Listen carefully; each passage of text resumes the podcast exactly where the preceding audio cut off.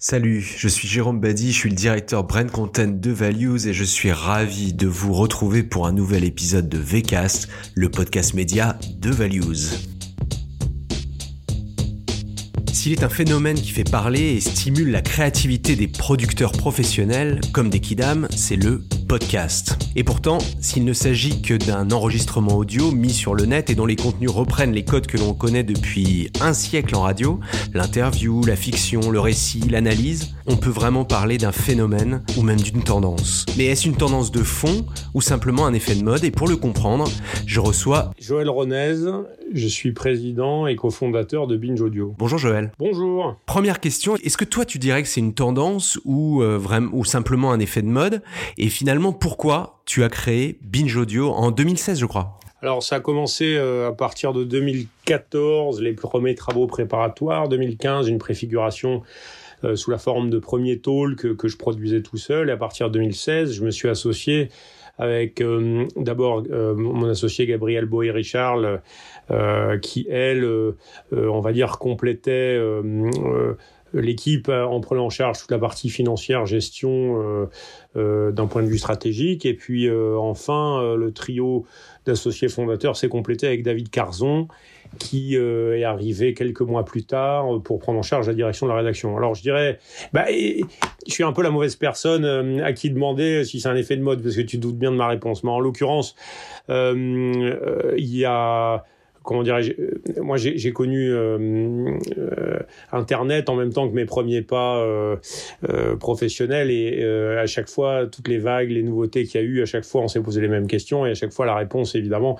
était la même. C'est-à-dire qu'en fait, les évolutions numériques qui se produisent sont des tendances de fond, elles sont pérennes et elles ne sont pas là uniquement pour basculer, en fait, entre guillemets, une industrie, par exemple celle de la radio, vers le numérique, en l'occurrence le podcast c'est plus compliqué que ça. La radio elle-même est numérique. Moi, je me suis occupé à Radio France jusqu'en 2014 la diffusion euh, de la, stratégie numérique et donc euh, on avait des sites, on était, euh, on avait des podcasts, on avait de la vidéo, on était intermédiaire, on était dans un monde, on va dire qui n'était, qui était beaucoup plus technologique, beaucoup plus complexe, qui intégrait la dimension sociale par rapport à, il y a 50 ans ou, même 30 où on avait des émetteurs hertziens avec des gens qui recevaient des programmes. Donc effectivement, on pourrait dire que ça arrive, euh, euh, c'est étonnant, ça arrive un peu tard par rapport à la numérisation euh, de la musique euh, qui a eu lieu euh, il y a plus de 15 ans, la numérisation de la, de la télévision, de la fiction, du cinéma euh, qui se produit ça et là et qui qui est également durable. Enfin, je veux dire Netflix aujourd'hui chez les, alors toujours pareil chez les moins de 35 ans représente des, des, taux de consommation qui sont supérieurs, enfin des, des temps moyens de, de, consommation supérieurs à la télévision et ça a été la même chose sur la presse écrite. Enfin, je veux dire on a on a connu ça et ben maintenant c'est la radio. Euh, ce vieux média euh, qui a plus de 80 ans, qui vient euh, tout doucement se fracasser à petite vitesse contre le mur du numérique, mais euh, elle va en ressortir transformée. À la fois, la radio, elle, fait partie de cette transformation, que ce soit les grandes radios herziennes, les radios FM, les, les offres numériques, web radio, etc. La radio linéaire, elle est depuis longtemps non linéaire, et c'est la même chose en fait. le podcast bah, participe à cet émiettement euh, du marché euh, de l'audio, cette complexification, mais également aussi cette euh, amélioration, cette optimisation, puisque la différence, pour, qui est un peu l'autre question que tu posais par rapport à la radio, le podcast, c'est qu'il y a un, point fondamental qui le différencie. Hein, la forme, on a dit, c'est l'interview, du documentaire, de la fiction, des news, tout ce que tu veux, du talk, les tables rondes critiques. Enfin, je veux dire, de ce point de vue-là, on n'a rien inventé. Mais la différence, c'est que on est dans un format à la demande. Et ça, en fait, ça structure beaucoup la façon de concevoir, la façon évidemment euh, d'éditer, de diffuser. Euh, et deuxième différence qu'il y a, qui est très importante, c'est qu'on s'adresse à un public qui a majoritairement de moins de 35 ans, qui est euh, euh, alors entre guillemets, il est sur le podcast aussi parce qu'il n'est pas bien représenté dans les grandes radios, mais de manière générale dans les grands médias d'héritage. C'est-à-dire que l'âge moyen des auditeurs de radio c'est 55-65 ans, euh, sauf quelques radios euh, FM euh, jeunes en fait ou pour qui c'est 35 ans. La télévision c'est la même chose. L'âge moyen aussi des abonnés de presse écrite c'est aussi 60-65 ans. Nous à Binge 80% des gens ont moins de 35 ans et je dirais que c'était aussi une des ambitions, c'était de leur parler avec un format audio, euh, on estimait qu'il y avait de la place pour de la longueur, pour de la complexité, pour de la densité, mais avec des référentiels culturels, une façon de faire, euh, des formats, euh, une nouvelle façon aussi de raconter des histoires, du storytelling, etc., qui s'adresse à ce public-là. Est-ce que tu peux nous donner une vision un peu internationale, c'est-à-dire, euh, je crois que le, le, podcast est très présent, notamment aux États-Unis. Euh, est-ce que tu as quelques données ou quelques chiffres qui confirment effectivement cette, euh, alors du coup, pas cette tendance, mais euh, disons ce, phénomène du podcast et cette arrivée de, ce format Oui, bah alors en fait, bon, il y a plusieurs euh, euh, plusieurs choses. C'est-à-dire que le, bah, on a commencé à parler euh, du podcast à partir de 2013 quand Serial est devenu un phénomène mondial. C'est-à-dire qu'on s'est rendu compte en fait que une offre de radio à la demande qui n'était pas préalablement diffusée de manière herzienne pouvait euh, atteindre en fait des publics très larges et avec des taux d'engagement qui étaient importants. Et jusque-là, en fait, l'audio à la demande était réservé plutôt au rattrapage, à la catch-up, ou plutôt à des formats un peu, un peu comme des, des blogs, c'est-à-dire un sous-genre. Là, c'est devenu un genre massif mainstream. Donc ça, ça date de 2013-14. Alors, dans un pays, les États-Unis, qui est très différent de la France en termes de marché de la radio, bien évidemment. Donc c'est compliqué de comparer. Euh, en France, c'est un des seuls pays au monde où la catch-up euh, représente en fait un, une proportion prépondérante en fait de la consommation d'audio parce qu'on a un réseau euh, public mais également des réseaux privés de très bonne qualité en termes de, de radio parlée. Euh, on a des contenus de fond, on a des contenus, euh, euh, on va dire, de talk, on a des contenus musicaux, mais, mais si vous prenez par exemple une radio comme France Culture, il n'y a pas d'équivalent dans le monde, et c'est aussi pour ça qu'elle marche aussi bien sur le podcast. Et aux États-Unis, on n'a pas ça. On a quelques radios de qualité locale qui sont fédérées au sein de la NPR, National Public Radio, qui n'est pas la radio publique américaine, contrairement à ce qu'on pense. C'est une fédération qui syndique des programmes entre eux. En France, je dirais que depuis 2004, où Radio France a mis en ligne ses podcasts, eh ben, le marché n'a cessé de progresser de manière lente et résolue, comme la catch-up euh, en télévision, et puis jusqu'à ce que, effectivement, des auteurs, des producteurs, des talents de manière générale s'emparent de ce format pour produire des contenus. C'est ce qui s'est passé. Il y a eu depuis dix ans, il y avait des, fictions, euh, il y avait des, des sagas MP3, on appelait ça. Il y a eu ensuite des talks, pop culture. Euh, il y avait Arte Radio qui date quand même, c'est 15 ans. Le paysage mondial, il est majoritairement dominé par le marché américain et anglo-saxon de manière générale, avec là pour le coup euh, beaucoup d'argent qui est investi. D'abord, le, marché publicitaire progresse de manière importante, avec des taux de progression à chaque fois de chiffres, euh, avec des acquisitions. Par exemple, Spotify euh, achète en exclusivité le podcast d'Amy Schumer pour un million, de Joe Rogan pour 100 millions. C'est-à-dire qu'en fait, c'est ça représente des sommes qui sont quand même importantes. produit les contenus justement avec Michel, Obama, etc. a racheté Stitcher. Il y a des, des levées de fonds importantes, etc. C'est-à-dire qu'en fait, c'est un marché qui est pour le coup mainstream, avec un pourcentage de la population qui consomme du podcast euh, de manière hebdomadaire ou quotidienne qui est important. En France, en fait, on suit ce marché. Euh, on va dire que euh, le, c'est 10% des internautes en 2019, d'après les chiffres médiamétrie, qui écoutent un podcast une à, enfin deux à trois fois par mois. C'est-à-dire que c'est plus 48% par rapport à l'an dernier. Ça, c'est pour 10%, c'est les podcasts natifs, parce que 26%, c'est pour le replay. Donc, et, et là-dedans, effectivement, la grande majorité a moins de 35 ans. C'est un secteur qui progresse de manière assez durable et résolue. Quoi. On a d'autres marché euh, important en Europe, bon, outre l'Angleterre, dans lequel, en fait, par exemple, la BBC n'a pas la place prépondérante de Radio France euh, en, France. Euh, il y a l'Allemagne aussi, qui a un marché très important, dans lequel, notamment, on va dire, qui a un marché en voie de, de, de maturité. C'est encore un peu tôt. On est toujours dans des phases de développement, mais avec des chiffres significatifs qui permettent, je dirais, du vrai business, quoi on va s'intéresser quand même au natif, c'est-à-dire au, format pensé spécifiquement euh, pour le podcast. Est-ce que tu peux nous dire euh, brièvement euh, comment on fabrique un, un, podcast? Comment chez Binge Audio vous fabriquez des podcasts? Il y a des journalistes, tu en parlais, et pas seulement des producteurs, c'est ça que je veux dire. Est-ce que vous faites appel à des journalistes indépendants? Qu'est-ce qui vous donne des idées de nouveaux podcasts? Parce que évidemment, il y a, y, a, y a une question de la différenciation dans tout ça, parce que l'offre commence à être très importante. Voilà, donne-nous un petit peu les coulisses de la fabrication des bons podcasts de binge Comment ça marche? On a une rédaction. pendant des années, au début, on faisait beaucoup de programmes avec des, pigistes et des intermittents. Aujourd'hui, on a une une rédaction permanente euh, qui est dirigée par David Carzon, dans lequel on a euh, sept journalistes au total, dont lui-même, avec euh, deux ou trois journalistes qui sont à l'antenne, euh, notamment, qui animent des podcasts, et puis euh, trois quatre journalistes qui sont euh, productrices, hein, je dis productrices, c'est des majorités, c'est des femmes, euh, et qui euh, elles sont ou ce, ce, que les, les Américains euh, appellent producteurs, c'est-à-dire en fait qui se chargent de la production des contenus en lien avec la réalisation euh, et l'auteur ou autrice euh, et les différentes contraintes, que ce soit budgétaires ou de planning, et qui s'assurent un peu de la, de la, garantie de bonne fin du programme, euh, qui font ping-pong avec l'auteur, qui font en sorte effectivement que le programme soit produit dans des bonnes conditions. ensuite, on a euh, une équipe de, de, un pôle donc de hum, production technique avec des ingénieurs et réalisateurs. Ils sont trois, dont un euh, une personne en contrat d'alternance. Euh, mais on fait appel là-dessus beaucoup à des pigistes aussi, enfin des intermittents, donc des, des réals intermittents. Et j'ajoute qu'on a un pôle commercial avec quatre producteurs productrices. Est-ce qu'il y a quelles sont les raisons finalement de ce, ce succès Et question subsidiaire, est-ce que tu penses qu'il va falloir travailler des évolutions en termes d'expérience sonore.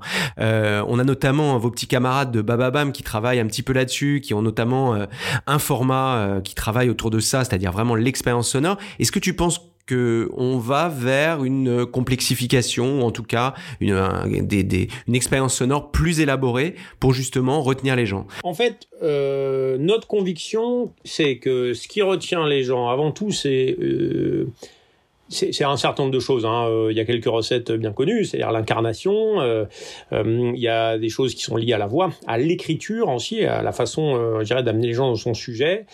Mais c'est avant tout une bonne histoire. C'est-à-dire, c'est l'audio est comparable quelque part à de la lecture. C'est-à-dire que vous pouvez lire du long, euh, que ce soit les, jeunes notamment, ont jamais lu autant de, de ou consommer de séries longues. Je veux dire, moi, j'ai une fille de, de 16 ans, elle, regarde des dizaines d'heures sur Netflix d'affilée parce que c'est bien fait, parce qu'en en fait il y a une dimension importante que maîtrisent parfaitement les Américains. C'est pour ça que le podcast aussi euh, est né chez eux de ce point de vue-là.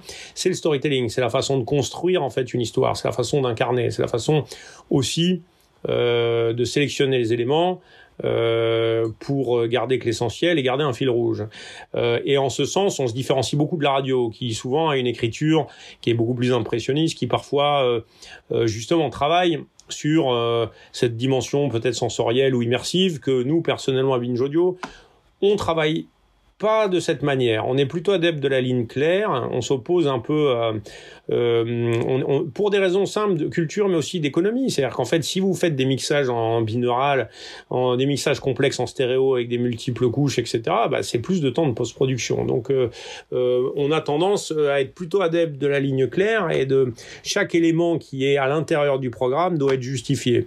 C'est une culture qui était euh, justement euh, celle bah, du maximum d'informations avec le minimum d'encombrement, celle de la densité, celle de la concision, sans, sans laquelle je pense qu'il n'y a pas de bon contenu. Alors après, euh, chacun euh, occupe ce marché avec son identité et sa stratégie. Ce que je veux dire, c'est que euh, et puis par ailleurs, on s'interdira pas de proposer des expériences immersives. Aujourd'hui, nous, le, le point qu'on travaille le plus, c'est d'abord l'écriture. D'accord, donc on a donc du contenu, contenu d'abord, une forme qu'on va dire euh, soignée, euh, si c'est pas une expérience complètement incroyable, mais on a bien compris la ligne claire, euh, voilà, qui définit, qui définit ce que vous faites. une audience, puisque effectivement tu nous disais, voilà, les, les, fortes audiences et en tout cas une audience vraiment en augmentation. Bon, finalement, comment on finance tout ça? Et je dis ça parce que en tant que fidèle de, de ce format du podcast, j'entends quand même pas beaucoup d'annonceurs. voilà, c'est quoi le modèle aujourd'hui pour financer tout ça? Parce qu'on se doute bien que même si c'est pas créer un film, et tu parlais quand même de montants très importants, euh, euh, notamment par les plateformes, mais, mais euh, pour un producteur de contenu comme Binge Audio, voilà, comment on finance tout ça? Ça se finance, comme tous les médias, qui sont gourmands en investissement, forcément par du capital. Donc ça veut dire avoir une capacité d'une part de générer des recettes et de rendre ça évidemment pérenne dans le temps, voire scalable, mais et avoir des investisseurs qui sont capables effectivement aussi d'investir. En 2016, on a fait un levée de fonds auprès de Business Angels pour un montant de 80 000 euros avec une, un crowdfunding qui nous a permis juste de démarrer. On était trois, on a acheté trois, trois matériels, puis on a commencé comme ça. Puis on a développé petit à petit avec l'activité, mais à l'époque, on savait que c'était de l'activité un peu euh, early stage, c'est-à-dire qu'on démarrait avec ce qu'on avait sous la main et en attendant que le marché soit mûr, ben on apprenait. Donc on vendait euh, ce que les gens voulaient bien nous acheter. Donc on a vendu de la pub, on a vendu du talk, on a vendu de l'événement, on a vendu de la, formation, on a vendu de la production euh, tierce, on vend de la pub, on a tout vendu. Effectivement, en 2018, avec l'arrivée des Échos et du Parisien au capital, ça nous a permis du coup de pouvoir franchir une marche supplémentaire et de voir développer une stratégie en s'inscrivant un peu plus dans la durée, sur trois ans, ce qu'on a fait. Euh, là, on, on, a euh, des échéances à nouveau pour se projeter sur la suite, puisque de 10, si le marché va passer d'ici 5 ans à 50% euh, des internautes, bah, il faudra bien aller les chercher et progresser plus vite que le marché pour gagner cette position. Alors maintenant, quels sont nos revenus? Alors pareil, euh, il faut être capable de développer des revenus qui nous permettent aussi d'attendre que certains, certaines parties de ces revenus soient euh, sur un marché mûr. Par exemple, la publicité, euh, on progresse chaque année de manière importante, mais ça suppose une chaîne industriel qui soit coordonné, dans lequel on a les annonceurs, on a les agences, on a euh, les, agences médias, euh, les agences de com, publicité, les, influenceurs divers et variés, euh, les, régies, tout ce que vous avez sur le marché de la publicité, qui à la fois comprennent ce qu'on fait et soient capables de le recommander de manière efficace. Ça suppose d'avoir par exemple aussi des métriques qu'on peut partager. Je veux dire, ça fait que depuis le mois de juin que la CPM certifie les audiences en, en site-centric. Je veux dire, c'est sous ça, ça nous a pris un peu de temps. Euh, donc, et ça va encore progresser. Donc aujourd'hui, euh, les fondamentaux de Binge Audio, c'est à 65%, nos, nos revenus proviennent de la production pour des tiers, c'est-à-dire des plateformes comme Deezer, alors, on a travaillé avec eux en 2017. Spotify, on travaille en, ce moment avec eux. Sibel, on a fait plusieurs productions pour eux, que ce soit en fiction ou en documentaire.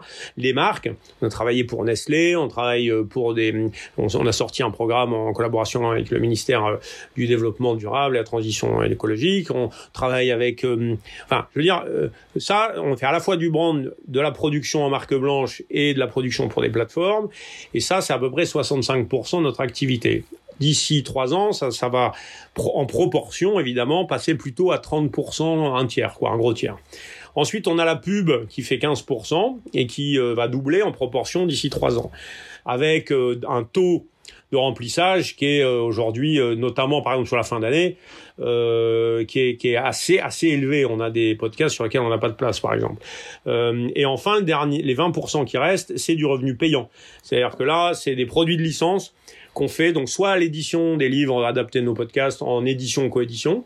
Les couilles sur la table aujourd'hui c'est 50 000 exemplaires en tirage. On vient de faire un, quatrième retirage. Euh, des jeux, des événements aussi payants.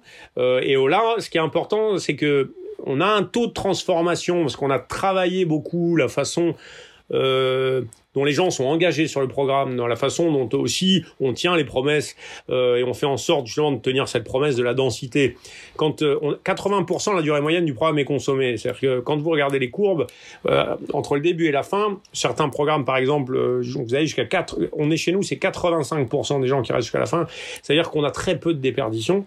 Effectivement, bah c'est ce que j'allais te demander, mais tu as, as, as répondu, c'est-à-dire que on pourrait craindre un certain embouteillage et surtout quand des marques euh, veulent créer des podcasts, euh, voilà, de trouver des bonnes raisons de les écouter. Mais certainement une des bonnes raisons que tu viens d'évoquer, c'est finalement d'avoir un éditeur euh, qui soit solide et qui soit capable d'attirer des audiences et surtout une espèce de gage de qualité dans ce qu'on va écouter, même quand il s'agit de brand content ou même quand il s'agit effectivement de, produits en, en partenariat. Enfin, je, rebondis là-dessus, Jérôme, c'est que la différence au binge audio, c'est que on a une, on a des capacités créatives, que ce soit dans la rédaction, nos messages publicitaires, etc. Justement, euh, euh, tu disais tout à l'heure, il y en a peu, euh, va écouter les podcasts Binge Audio, il y a de la pub partout en ce moment, et quand il n'y a pas de pub, on met de l'auto-promo, parce que justement, on a ce taux de transformation, donc ça nous permet de progresser. on a une capacité créative dans la rédaction de messages, dans la production de nos contenus de brand. Les gens viennent nous chercher parce qu'il y a, y a un moteur de créativité chez nous, il y, y a des talents. Mais au-delà de ça, c'est qu'on est un média. Donc en fait, ce qu'on a, c'est qu'on a des audiences. Et des audiences, j'en parlais tout à l'heure, qui sont fidélisées à nos programmes. Qui sont, quand les gens rentrent sur un programme, qui s'abonnent, en fait, ils, restent, ils partent plus. Euh, qui sont engagés autour d'un programme. C'est-à-dire qu'en fait, on est capable, quand on produit un contenu, alors évidemment, euh, toujours pareil, quand on produit un contenu en partenariat avec une marque, un annonceur, eh ben, euh, soit on a la liberté créative de pouvoir le fabriquer dans le sens où nous, on travaille dans l'intérêt de l'auditeur et de l'auditrice toujours il y a une marque qui a quelque chose à faire passer, on va évaluer euh, ce message et sa compatibilité avec notre marque de média, et ensuite on lui dit laissez-nous faire. Si jamais elle veut procéder, à ce moment-là on passe en marque blanche, et puis à ce moment-là on s'occupe de l'aider à le diffuser, mais parce qu'elle a une idée précise de ce qu'elle veut faire, et pas de problème.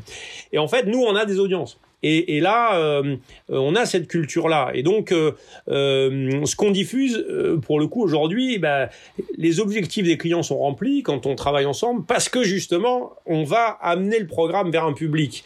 Et, et effectivement, on va aussi proposer la médiatisation, on va proposer en fait quelque chose de complet. Le contrat, en fait, avec la marque, mais avec le, ne marche que s'il suit avec l'auditeur est rempli. Ça suppose que la marque qui vient sur ce format euh, comprennent que euh, il y a une manière de faire et, et que si c'est pour enfiler les perles et les lieux communs, ça servira à rien. Exactement, et c'est surtout la clé effectivement du brand content en partenariat avec un média quel qu'il soit, c'est effectivement de laisser euh, faire confiance en réalité aux médias pour venir apporter ce pourquoi on vient le voir euh, et donc évidemment euh, voilà travailler dans ce dans cette confiance là. Peut-être une dernière question un peu un peu peut-être un peu hasardeuse, mais D'après toi, c'est quoi la prochaine révolution euh, dans les formats? Ou est-ce que tu, tu penses que, y compris dans le podcast, il va y avoir un, un, un saut encore?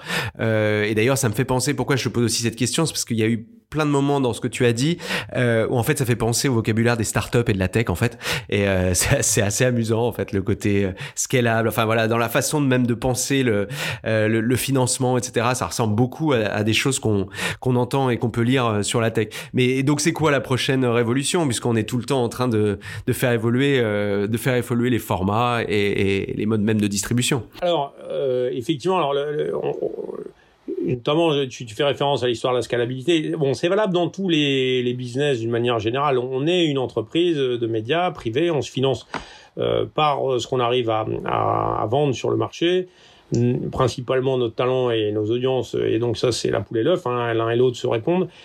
Euh, et surtout sur un secteur qui est la seule, le secteur, le seul secteur culturel dans lequel il n'y a pas euh, d'aide d'une manière ou d'une autre. Euh, euh, y a, si vous voulez, en, en, en édition, en cinéma, même les youtubeurs aujourd'hui en fait ont un système d'aide à la création. Bon, aujourd'hui en fait tout ce qui est créé est financé directement par les entreprises et les plateformes ou, ou les marques.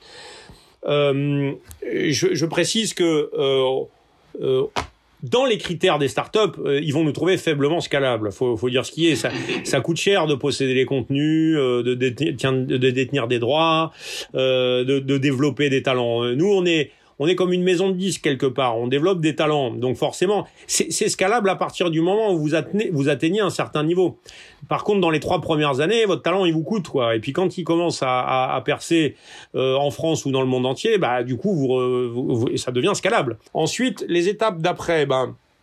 On va dire que là, ça va s'accélérer parce que pour le coup, euh, justement, on a passé les premières années où la, la courbe elle progresse, mais elle est droite. Là, maintenant, elle se creuse, quoi je dirais qu'il y, a, trois, euh, trois grands domaines vers lesquels euh, nous, on a besoin de travailler et on ne sera pas tout seul pour euh, que ce marché progresse. Le premier, c'est la question interprofessionnelle. J'en parle parce que on oublie souvent ça, mais en fait, ce marché, c'est avant tout justement, il y avait les questions de l'aide à la création, mais il y a des questions réglementaires et législatives, la question des droits de diffusion. On a signé avec la SCAM, par exemple. On, on est en train de négocier avec la SACEM, la SACD les droits de diffusion, la, la question par exemple de l'aide à la création, la, les questions réglementaires, sociales, le statut de l'œuvre, etc. On peut pas faire de business, en tout cas en France, si ce, ce sujet n'est pas euh, partout dans, dans, dans toute l'économie européenne, de manière ou d'une autre, si ce sujet n'est pas euh, euh.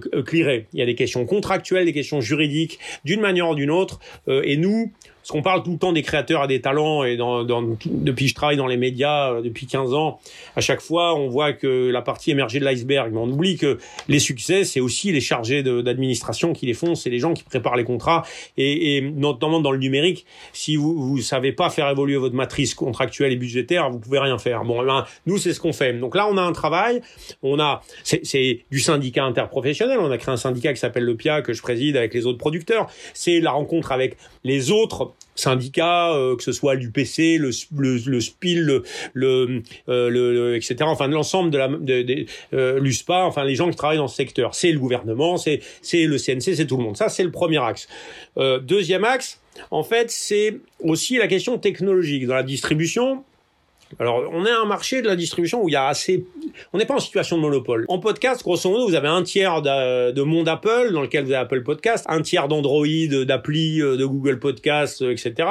Puis vous avez un tiers de autres. Vous avez du YouTube, vous avez du Deezer, du Spotify, euh, vous avez tout le reste. Mais il y a une question technologique, c'est-à-dire que ça reste encore le RSS, un vieux format qui a beaucoup de vertus parce qu'il est facile, il est simple, il est grégaire, il est robuste. Mais euh, il manque, à mon avis, il va y avoir euh, plusieurs étapes. la première, c'est qu'il y a besoin de travailler sur sur une question de taxinomie. Aujourd'hui, en fait, dans les plateformes, on est encore avec euh, des vieilles catégories. enfin, je veux dire, visiter Apple Podcast aujourd'hui, c'est comme visiter Yahoo en 97, ça a pas de sens. Enfin, je veux dire, c'est c'est un annuaire. Aucune plateforme est capable de proposer une expérience de navigation qui est correcte. Mais il y a une question d'indexation d'abord des contenus, mais également aussi de sémantique, c'est-à-dire de fait de de de prendre ces corpus-là et d'analyser ce qu'il y a dedans pour pouvoir faire des comparaisons et proposer des choses personnalisées. Et enfin, il y a une question d'algo, c'est-à-dire justement permettre euh, du coup de proposer euh, en fonction des comportements et des données qu'on a ou des consommations d'autres contenus et pouvoir créer des blocs logiques de contenu pour pouvoir euh, on va dire améliorer la découvrabilité. Mais il y a un boulot à faire là-dessus, euh, sur la distribution, euh, qui est un peu ce que dans la musique, par exemple, d'autres éditeurs, euh, d'autres acteurs ont fait, comme les, les Believe ou les gens comme ça, c'est-à-dire qui ont travaillé à la question de distribution et, et s'insérer dans la chaîne de valeur. Ça, ce boulot, Aujourd'hui, bah, il n'est pas fait. Donc, dans les dix prochaines années, on va voir des choses intéressantes de ce point de vue-là. Voilà, moi, je pense que c'est c'est les ouais, les deux grands euh, domaine sur lequel euh, il faudra progresser quoi. Les deux grands chantiers. Merci beaucoup Joël. Euh, en tous les cas, on retient que c'est il y a encore beaucoup de choses à faire dans le podcast, euh, que euh, on est sur un marché vraiment qui augmente tous les ans, qu'il y a une vraie adhésion des jeunes et ça c'est chouette parce qu'effectivement pour les, les médias ont du mal souvent à attirer les jeunes générations avec avec les médias anciens. Donc là c'est très enthousiasmant de voir qu'un un média, le média du son, comme ça connaisse une deuxième jeunesse et soit capable de se réinventer et de s'adresser surtout à des publics euh, très différents. Euh, merci beaucoup, Joël. Bah, je t'en prie. Et à bientôt. À bientôt, au revoir. Je vous dis à très bientôt pour un nouvel épisode de VCast. D'ici là, n'hésitez pas à nous mettre des étoiles, partager vos commentaires, vos avis et puis nous suggérer des thèmes que vous aimeriez voir traités dans un prochain épisode de VCast. Vive les podcasts. Ciao.